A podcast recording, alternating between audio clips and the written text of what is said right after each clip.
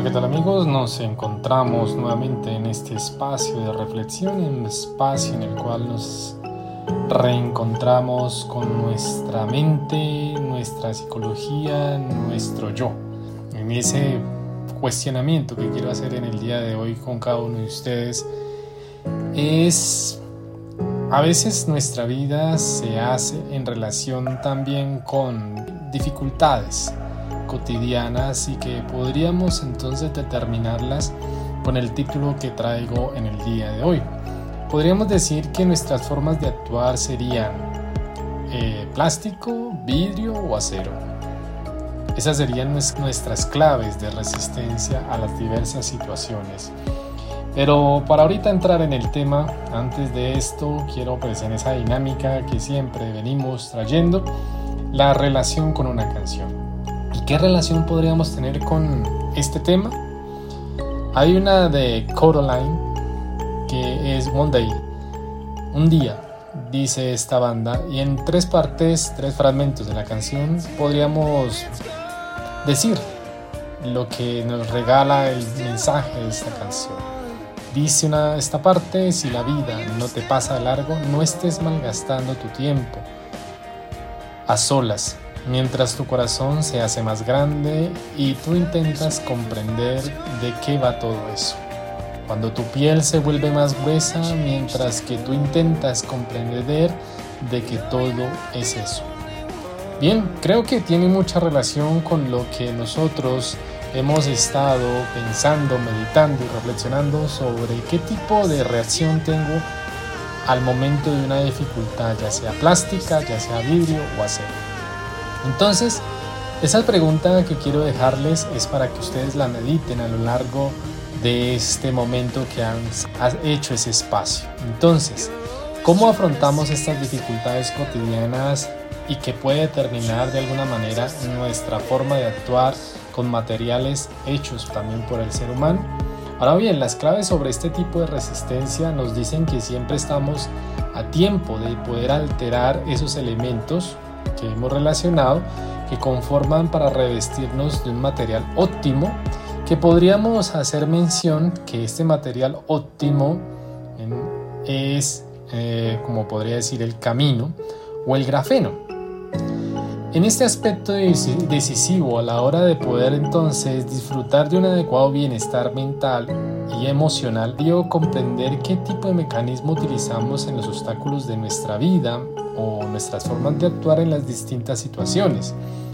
Dos de las respuestas más comunes que podríamos encontrar o aplicar en nuestro día a día son lo que podríamos decir la evitación o por un lado la quietud, que sería la no resistencia. Pero a la hora de llegar a culpabilizarnos también podríamos emitir otra alternativa en que sufrimos el estrés, que nos avasallan por terceras personas, que vemos un túnel sin salida, el momento de prestarle mucha atención a esas situaciones que nos hacen perder la paciencia. Y por eso buscamos a veces la necesidad de huir o quedarnos quietos, que son respuestas preprogramadas que hemos a lo largo de nuestra vida hecho en nuestro cerebro. Entonces podemos definir estos son mecanismos de defensa puestos en nuestra fábrica de nuestra mente para emitir resistencia y podríamos decir que son benignas porque nos ayudan a sobrevivir, pero rara vez constituyen una situación de felicidad o de tranquilidad. En este sentido y las claves que podríamos decir en relación con la resistencia constituyen un aspecto relacionado directamente con nuestro propio bienestar, de manera que es entenderlas para ayudarnos y vivir mucho mejor. Entonces podremos también eh, hacer ese tipo de preguntas que, que a veces cuestionan en por qué hay personas capaces de sobrellevar o afrontar la adversidad de una manera tan sensacional o tan optimista. Nos admira ese tipo de templanza, de optimismo, de esa mirada capaz de ver otras posibilidades, de no ver muros o alambradas. Podríamos preguntar también, ¿y es que se han preparado previamente para este tipo de situaciones? O también, ¿han hecho algunos cursos que les da este tipo de sabiduría innata o hay algo distinto en sus cerebros? Bien, La clave es el último aspecto o cuestionamiento que hemos hecho en sus cerebros, su forma de enfrentar estas situaciones y aunque parece curioso que nos resulte que estas personas tienen una resistencia al estrés, este tipo de personalidades con mayores recursos emocionales llegan a calmar esta ansiedad para evitar discursos mentales e irracionales en situaciones de límite. Entonces, según la Facultad de Medicina Will Corner de Nueva York realizó un interesante trabajo donde determina, por ejemplo, este tipo de relaciones en la crianza basada en el apego saludable a una respuesta más hábil hacia el estrés y la ansiedad.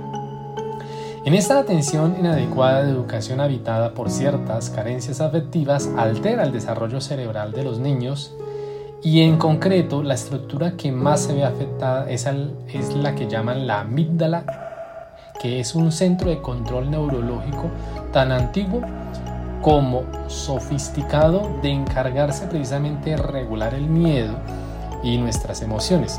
De este modo, en un pequeño experimento, de pautas de crianza deficitarias en algún aspecto presentan mayores dificultades para gestionar sus emociones tanto en la infancia como en la madurez. Entonces aquí respecto a esto, teniendo presente este, este estudio, quiero que hagamos entonces la pregunta nuevamente. ¿Qué tipo de persona soy al momento de reaccionar a una situación adversa, en este caso el estrés?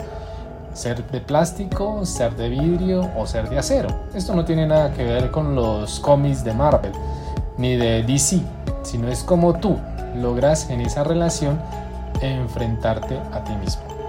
Entonces, como hemos dicho al inicio, no importa el tipo de mecanismo que utilicemos en el presente para responder a este tipo de dificultades, lo que sería el estrés o la adversidad.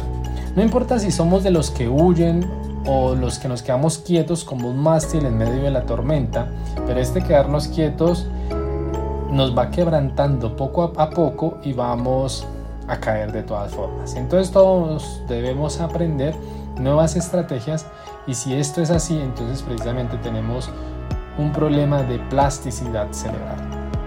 Entonces debemos estimular nuestro cerebro para que aplique nuevos enfoques y estrategias renovadas en hacer que esta maquinaria sea más hábil y más sofisticada, ya que tenemos un poderoso cerebro que nos ayuda a lograr este objetivo y a saber sobrevivir en las distintas circunstancias y no que se conviertan en un mecanismo de defensa, sino que podamos ir acompañándonos poco a poco y nos colabore de una manera interna para hacernos más felices. Entonces veamos por tanto los tres tipos que hemos relacionado en el inicio. Los más comunes que podríamos mencionar es este. Entonces, ¿Qué es el tipo de acero? Podemos entonces ejemplificarlo de esta manera. El estrés rebota en las personas de acero, lo que implica que este enfoque, lejos de ser saludable, tiene sus riesgos. Ser completamente una persona impenetrable al estrés hará que no podamos aprender de él. Es más, en cierto momento nadie es completamente impenetrable, nadie es de acero porque nuestro revestimiento es puramente emocional. Por ende, la clave de este sentido está en entender que lejos de ser un muro ante los problemas y conseguir que estos no reboten, en nosotros debemos entonces dotarnos de habilidades para gestionar mejor y manejarlos, logrando filtrarlos y transformarlos para aprender. El ser plástico Dentro de las claves de resistencia es interesante saber que la mayoría de nosotros aplicamos en esta estrategia. ¿Por qué? Porque sus características son las siguientes. Tenemos diversas abolladuras, efectos al estrés y la adversidad.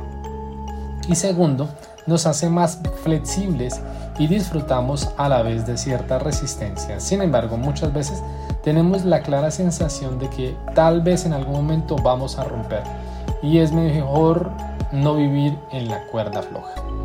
Y por último, el ser de vidrio. Tal como podemos intuir o, representar, la respuesta al vidrio tampoco es la más adecuada, ya que en realidad es la peor de todas, porque esta dispone de menos recursos. Es así que entonces hace un gran esfuerzo para que ceda, para que se adapte, pero al tener tanta presión termina por romperse.